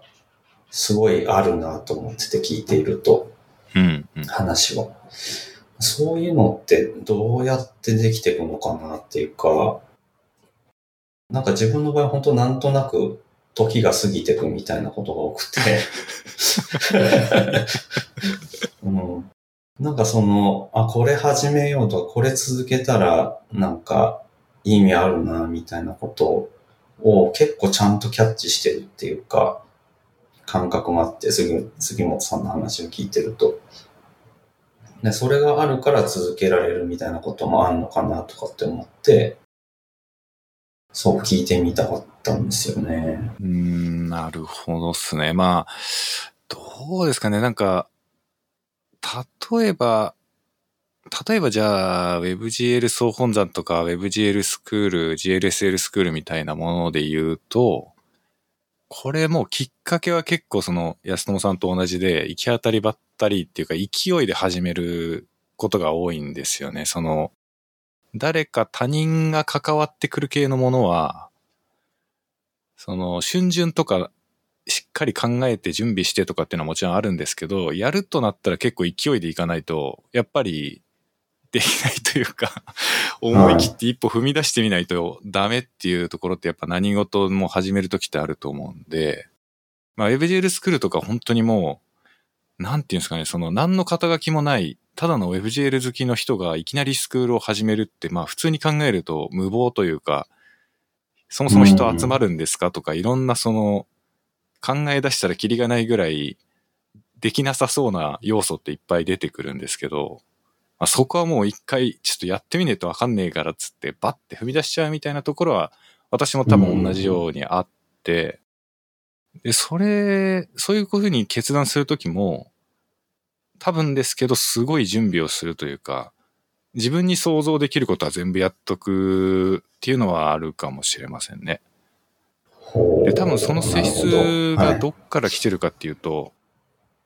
これもしかしたら昔どっかの回で喋ってるかもしれないですけど、あの、もう物流やってた時に、行き当たりばったりでアドリブでいろいろやんなきゃいけない場面っていうのが絶対出てきちゃう現場だったんですよ。っていうのはその、はい。えっ、と、派遣のアルバイトさんとかが、一回も作業やったことない、初めて現場に来る人が何十人とかっていきなり朝、おはようございますってドバーって何十人も来て、その人たちにこう、全部教えてやらせなきゃいけないと。で、既存のパートさんたちと同じ生産性を出させなきゃいけないわけですよね。で、そういう風になると、事前にここにこういう風に荷物を置いとけば、動線的に一番効率よく物を運べるはずだからみたいなのを、もうあらかじめ現場でどんだけ準備しておけるかみたいなのがすごい大事で、うーん。ここに荷物積んどけば、えっ、と、派遣のアルバイトさんでも間違えずにここから物を持っていけるから、みたいなこととか考えて、まあ日々現場の並び方とか並べ方とかをこう変えたりとかっていろいろやってたんですよ、昔、その倉庫で働いてた時に。はい。で、なんかそういうことを、まああとパチンコ屋さんで働いてた時も、その、台を入れ替える作業とかってもう段取りが全てっていうか、うん。段取りで全て決まってんすよね。もう段取り間違えたら全部が終わるみたいな感じで、まずこの台が届くからこっから搬入してここにつけてみたいなのを全部もうあらかじめ段取りとかしておいて、やるみたいなのとかやってて、多分そういうこうなんか、全くウェブとかあるいは教える授業とかと関係ない、全く関係ないガテン系の経験が多分生きてる部分があって、ほう、面白い準ですね。備が8割だと思ってんですよね。何事に対しても。うんうんうん。段取り8割。あとの2割はアドリブでなんとかなるって思ってるから、うん。結構何やるにしても 段取りから始めていくっていうのがあって、だこの、例えばノーマライズ FM だったら、今この喋ってる目の前にあるマイクがあるんですけど、このマイクを買うまでに多分2週間ぐらいかかってるんですよね。その、どのマイクを買うべきかっていうのを、下調べとかをするのに2週間ぐらいかかってて、なるほど。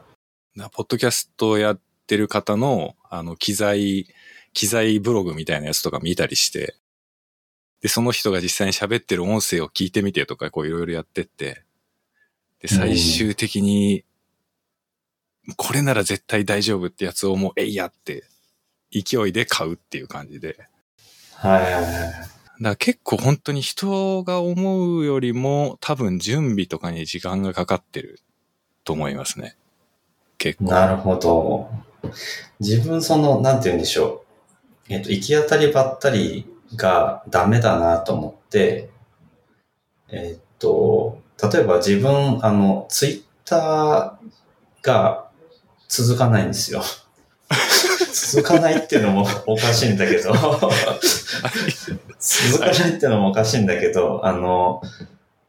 ツイッターみんな楽しそうにやってるから、自分も使えるようになりたいなと思って、はい。ちょっとじゃあやろうみたいな、あの、ツイートししようみたいなことを思う、思うんですけど、まあ、行き当た行き当たりばったりじゃダメだなって思ってた時期は、その、何かしらじゃあ有益な情報をツイートした方がいいな、みたいなことを考え始めるじゃないですか。はい、はいはい、はい。まあ、い、池良君みたいになんか自分でなんか作って流すとかもできるから、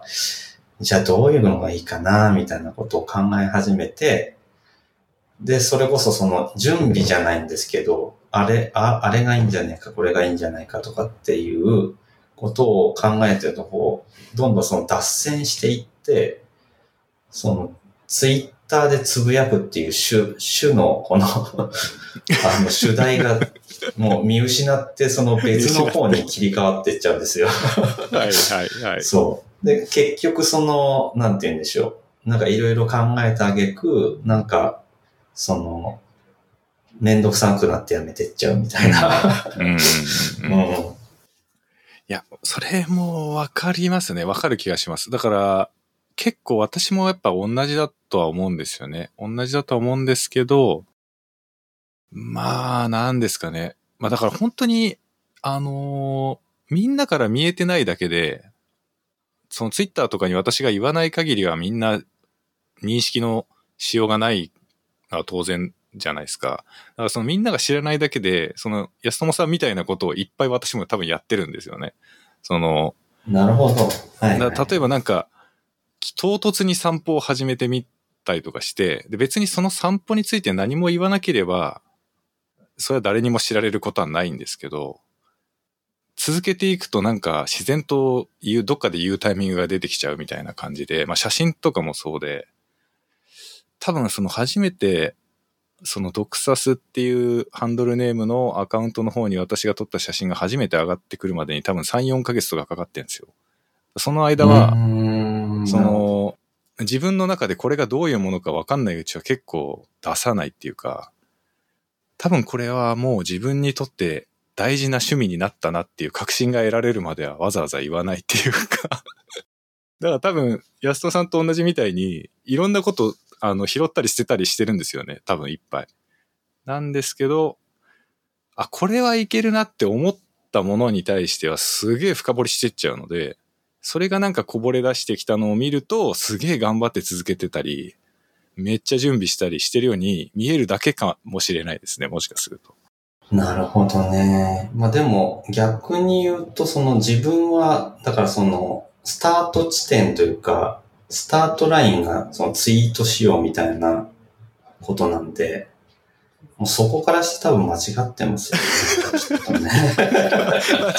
ってるとは思いませんけど。まあでもちょっとやっぱ、流度が違うかもしれないですよね。そうですね。流度が違うかもしれないですね。でも結構私も本当に、なんかあれですね。その自分が興味ないことに対しては結構冷徹というか、本当にドライな部分ももちろんあるし、それがあんまやっぱ見えないだけで、私と一緒に例えば暮らしてたら、うわ、そんなことするんだこの人みたいなことは絶対あるはずなんですけど、まあ多分見えないだけなんじゃないですかね。多分。うん。まあそうですね。結局、そうですね。結局その、まあシフトブレインの話から始まって、まあいろいろありましたけど、その、人にしても会社にしてもその見えてる部分って本当に一部分だけで、そうですね。そこでほとんどのイメージが固まってるってなんかすごい話ですよね。うん、いや、本当そうですよね。まあだから、やっぱりなんかこうリアルで会って話したりとか、まあ例えばこういうノーマライズ FM みたいな機会があったりとかすると、見えない部分が見え隠れするから楽しいんでしょうね、多分ね。ああ、そうですね、うん、そうかもしれないですね。なんか私からすると本当安友さんとかプライベート一体何をされてるのかなとか、全く見えないですからね。普段どういう感じのことしてんのかなとか、わかんないから。そうなんですよ。だからツイートしていかなきゃいけないんですけど。そうですね。なんかこう名刺があるから、今回もなんとか声掛けはあの勇気を出して声掛けできたんですけど、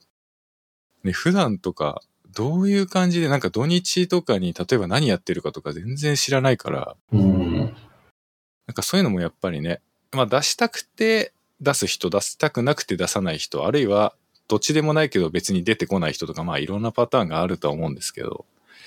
はい。うん。なんか安野さんの場合はどうなんですか？その、やっぱツイートしなきゃって考えちゃうからなかなか出せないっていうのも結局そこも同じなんですか？わざわざプライベートについて語ろうとは思わないみたいな。うん、それもありますし、その、なんて言うんでしょう、ツイートにしろ、まあその、案件で、そのプロジェクトローンチするにしろ、なんかちょっとハードルが高いんだと思うんですよね、自分の中で。はいはいはい。うん。なんで、あの、ツイッターの使い方って、本来別に一行で疲れたとかでもいいわけじゃないですか。うん、はい。そう。なんですけど、なんかその、例えば疲れたって自分でツイートしたとして、反応ないの嫌だな、みたいな。謎のなんかあるんですよ。反応ないのが当たり前だとは思うんですけど、はい、反応ないの嫌だなとか、その、疲れたって言い続けて、なんかその、その先なんかあんのかなとか、うん、なんかいろいろ考えちゃって、まあそれだったら何か有益な情報とかってそういう方向には流れていっちゃうんですけど、まあ、結局そうやってハードルが上がっていくと、結局その、ツイート自体しないっていう状態に陥っちゃうんですよね。うん、なるほど。なんで、そう。なんで普段の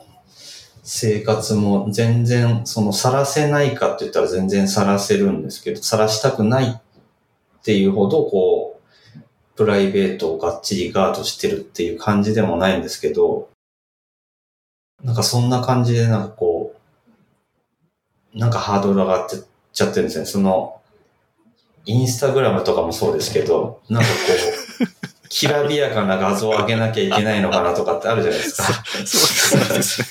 うん、なんかそれと同じような感覚で、なんかツイッターもなんかそこそこちゃんと、なんかこう、見栄を張ったことを言いたいわけじゃないんだけど、うん、なんかこうちゃん、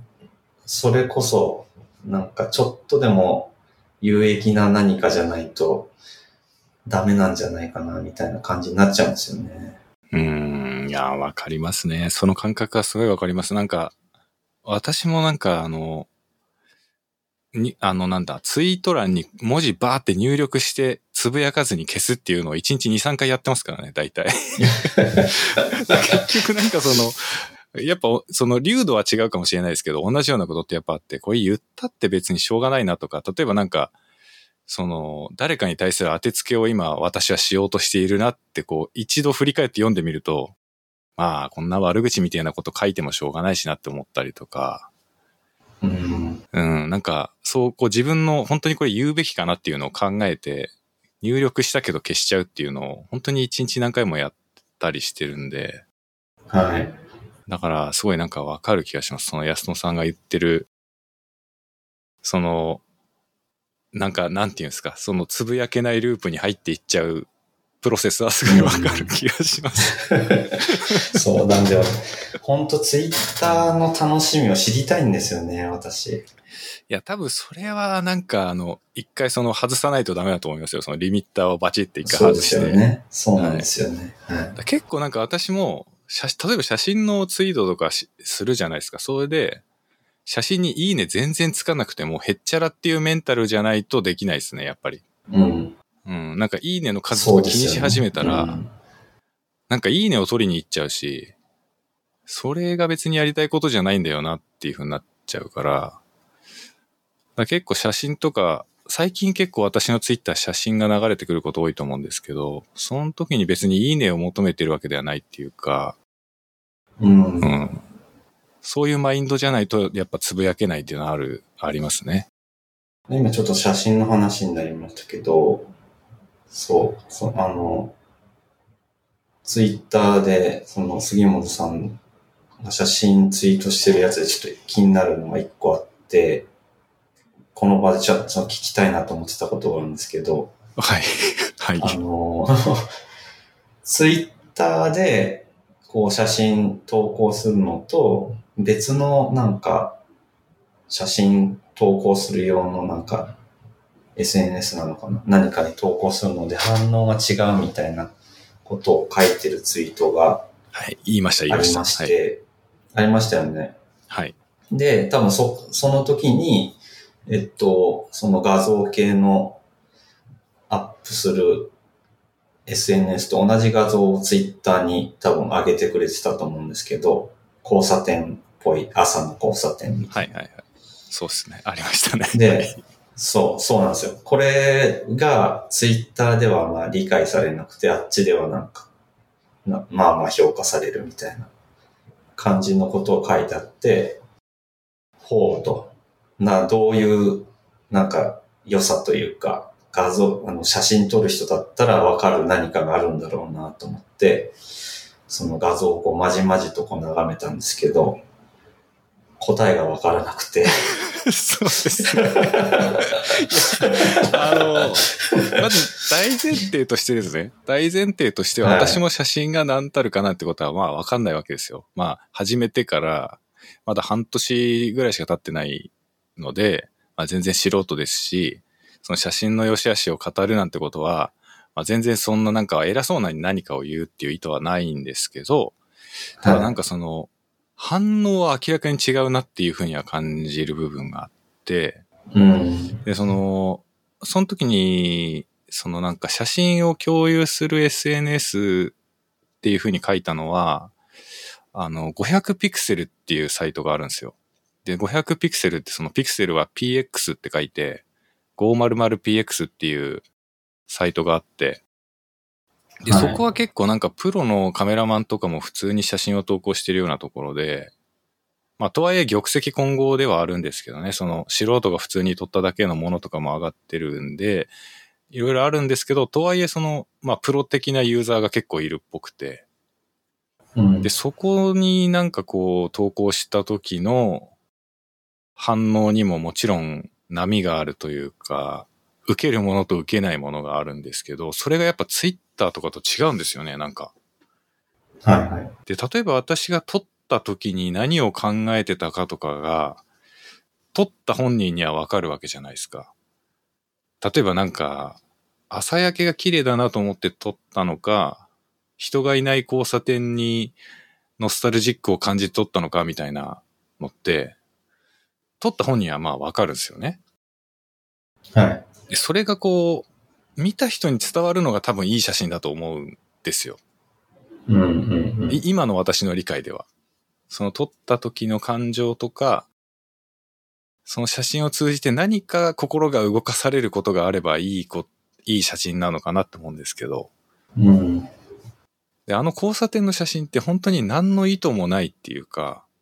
なんかメインの被写体とか別にないじゃないですか。なんかその、ただ交差点を撮っただけみたいな写真で。でもあの写真結構私は好きなんですよね。あの写真が。で、それはやっぱなんかこう、撮った時の気持ちを思い出すんですよ。あの写真を見ると。うん。だからなんか、写真撮ってる人たちってそういうのを感受性があるっていうか、わかるんじゃないかなと思うんですよね。だなんかこう、なるほど。はい。反応が違うんですよね。なんかその、多分エンジニアだったらエンジニアあるあるってあるじゃないですか。なんかウェブサイト開いたらとりあえずまずデブツール開いてみるとか、なんかそういうこう、業界人あるあるってあると思うんですけど、やっぱ写真撮ってる人には写真撮ってる人の、あ、そうだよねっていうのが多分あるのかなって思うんですよね。で、それが言いたかった感じのツイートだったんですよね、あれは。なるほど。だ多分あの写真がいいか悪いかは、別にどっちでもよくって、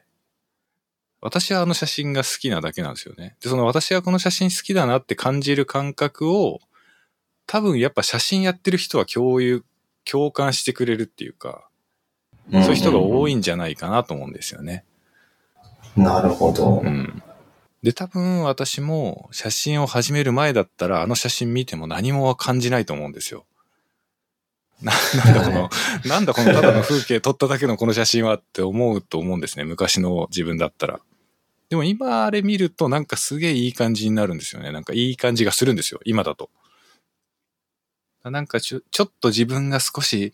写真分かりかけてきてるのかもしれないっていう嬉しい気持ちがあのツイートになってしまったうってんいう感じですかね。うん。なるほどね。それちょっと面白いですね。なんで、今自分はその全くわからないので、はい。状態なので、うん、そう、結構こう、まじまじとこう、隅から隅までこはい。う、見て、もしかしたらどこかになんか面白い何かが映ってるのかもしれないとか、思ったんですけど、そういうことではなく、ってことなんですね。いや、でも、あの、今の、その今の安友さんがおっしゃってることって、実はめちゃくちゃ大事なことっていうか、例えばなんか、街、ブラブラ歩いてたらそこら辺で写真展、知らない写真家の写真展やってたとして、そこにプラッと入っ、まあ無料で入れるとして無料でプラッと入ったとして、そこで写真を見るときって、今安友さんが言ったみたいな見方をするのが多分正解なんですよね。その、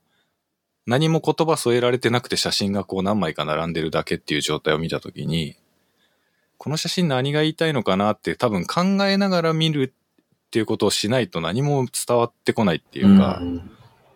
その、めちゃくちゃ有名な写真家の写真と、今日私が適当に撮った写真が2枚並んでて、どっちがいいか悪いかなんて、誰もわかんないわけですよね。うんその並べてみたところで。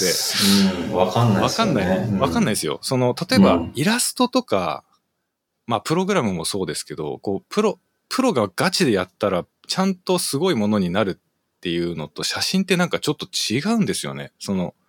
素人でも別に好き勝手に撮れるじゃないですか、写真って。はい。で、プロの写真家が撮るものってもちろんそのプロの技とか、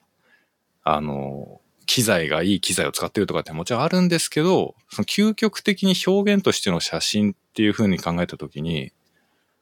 明確に違いってないんですよね。そのプロが撮ったものと、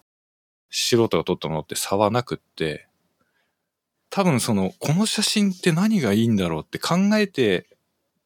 そういうつもりで観察者側が見ないと多分意味が生まれてこないものだと思うんですよね。うん。だから多分、安友さんのその写真、私の変な意味深な 文章付きの写真をそういうふうに見てしまったっていうのはちょっとあの、あれ、申し訳ない気持ちはあるんですけど、でもその見方が多分正しいんじゃないかなっていう気はします、なんか。実際私写真集とか買って見てみたりするんですけど、はい。一枚だけ置いてあったら多分わかんないです。何も感じないと思いますね。その、すごい高い写真集の写真とかでも、1枚だけポンって置いてあって、そこで意味がある写真って、まあそういう意図で撮られたものはあるとは思いますけどね。ただ、なんかその、ベストセラーの写真集の中から1枚写真ポンって抜き出してきて、パッて出されたら、何がいいのか全く わかんないっていうの本当にいっぱいあると思うし、だからなんか、主体的というか観察者側の主体、主観で考えるしかないアートだなって思いますね。なんか写真って。うん。うん。まあ、それが、その、ツイッターと、その500ピクセルのユーザーだと、その感度というか解像度が違うから、あの、感じ方も違ってるってことですよね。そうです、そうです。そういうふうに私は今の時点では思ってるっていう感じですね。うん。やっぱツイッターとかインスタでバズってる画像っていうのは、まあ別になんかその、いわゆる AI が作った絵がかっこよく見えるのと同じっていうか、まあフォトショップなり加工アプリなりでかっこよく加工すればかっこよくはなるんですよね、いくらでも。はいはい。なんかこうライ、明るさとか暗さを頑張って調整したり、トーンを落としてみたり上げてみたり、そういう技術を磨いて作った写真って、まあ確かにパッと見すごい綺麗に見えたりするんで、バズりやすいんうん。ですけど、多分私が撮りたいのって そういう写真じゃないなと思って、最近はカメラを持ち歩いてますね。うん。はいはい。じゃあ加工とかはしてないんですか？してないです、してないです。その、まあカメラ自体に、そのなんか、設定ができるんですよね。こういう感じのコントラストで撮るみたいなパラメータはあるんで、そのパラメータはあらかじめ設定はされてるんですけど、撮った後に加工とかはしないですね、一切。うん。なるほど。いや、面白いですね。確かに。そう、この前、そう、ちょ、ちょうどその、案件の手伝いで、あの、映るんです、その、家族でなんとなくいい写真撮ってきてくれみたいなやつがあって、撮ったんですけど、あれはやっぱもう現像するまでわかんないっていうのもあるし、うんうんうん。あの、失敗してるか成功してるかもわかんないし、その、みたいな状態のやつで、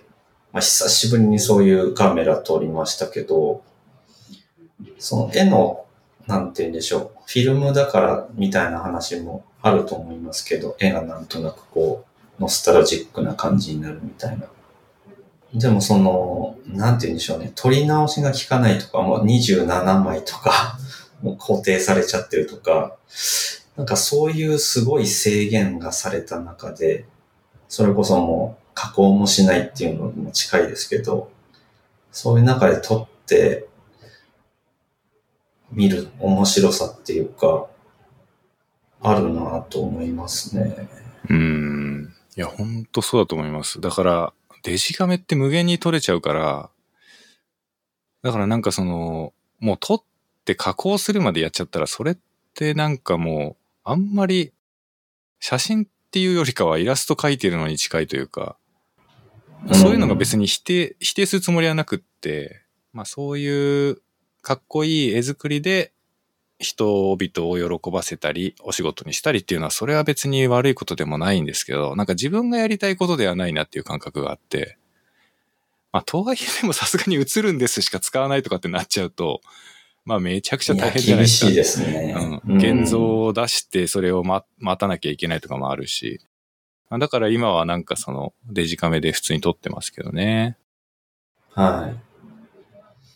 意外と高くて、あれ、そうなんですよね。あれ安かったら、うん、安かったら全然いいなと思うんですけど、現像もお金かかるけど、えっと、現像自体は多分30分ぐらいで、なんかその、ネットに上がってるデータをダウンロードするみたいな感じにできるんで、そこはなんかそんなに手間というか、渡されてる感じもなかったんですけど、そう、カメラ買って現像してで、毎回お金かかっちゃうと、そりゃデジカメ いいよなってなってきちゃうっていううか、んうん、いや、フィルムはそうっすね。フィルムはフィルムの良さってあるとは思いますけどね。うん。うん。でもやっぱなんか、本当写真ってすごく主観的というか、なんか見る側も撮る側もすごいいろんなものを含ませられるっていうか、自由にしていいんだなっていうふうに思うから、まあだからなんか、本当に家族写真とかって、プロが撮った写真じゃないけど、めちゃくちゃいいじゃないですか、それはそれで。はい。うん、だから、なんか、やっぱ写真撮ることから何を見出すかみたいなのって、堅苦しく考えずに自分がいいと思うようにやりゃいいんじゃねえかなって 思いますけどね。うん、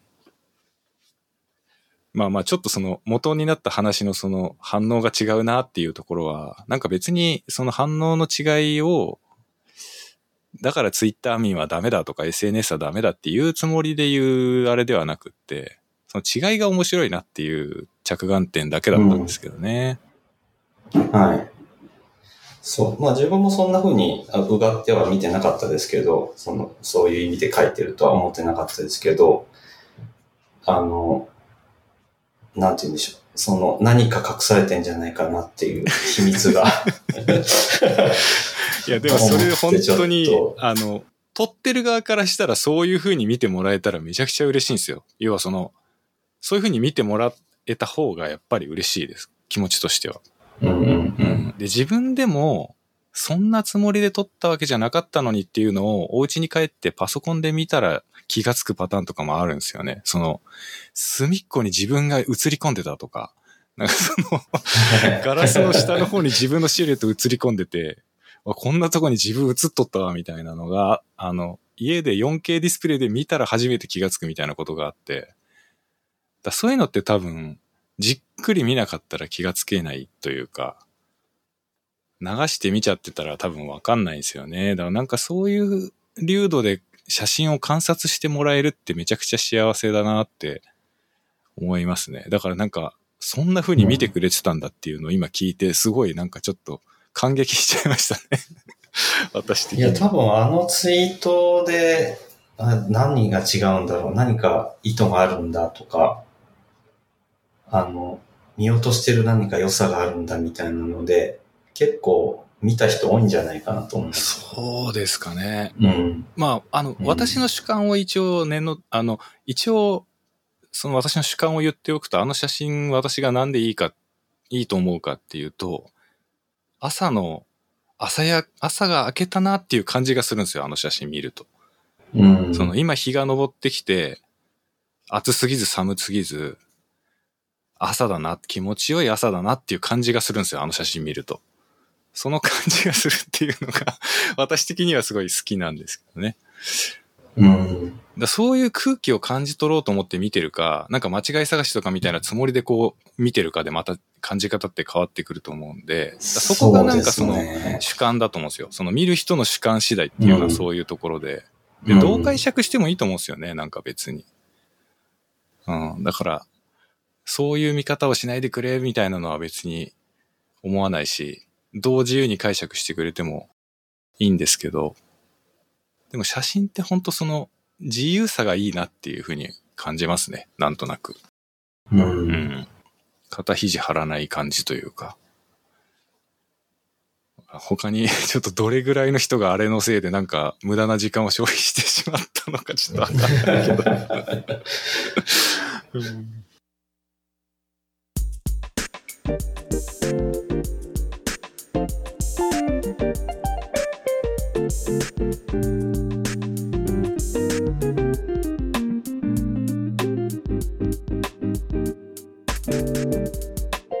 はい。えー、では本日も、えーちょっと長時間にわたって気がついたらいつの間にかね、ちょっと長く喋りすぎてしまっていまして、尺がだいぶね、今日は長くなっちゃってるかもしれないですけれども、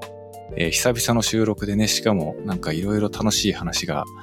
たくさんあって、時間を忘れてついつい喋りすぎてしまいました。はい。はい。なんか今日は安野さんのあの、会社の話とかも含めていろいろお話聞かせていただいて、本当に楽しかったです。ありがとうございました。はい、ありがとうございました。なんか、またあの、ね、フロントエンドの勉強会的なものをもし企画するみたいなのがあれば、あの、声かけてもらえれば私も行きますんで。ははい。なんかあったら声かけてください。はい。はい。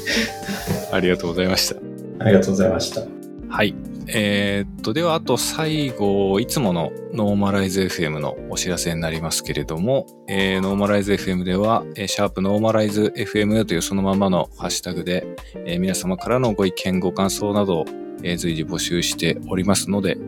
えー今日の内容に限らずね、何か思ったことがあれば、本当ちょっと聞きましたよぐらいのことでもね、全然嬉しく、いつも拝見しておりますので、気軽に、えーツイートなどしてもらえたらと思います。はい。じゃあ今日はこれで終わりにしたいと思います。最後まで聞いてくださってありがとうございました。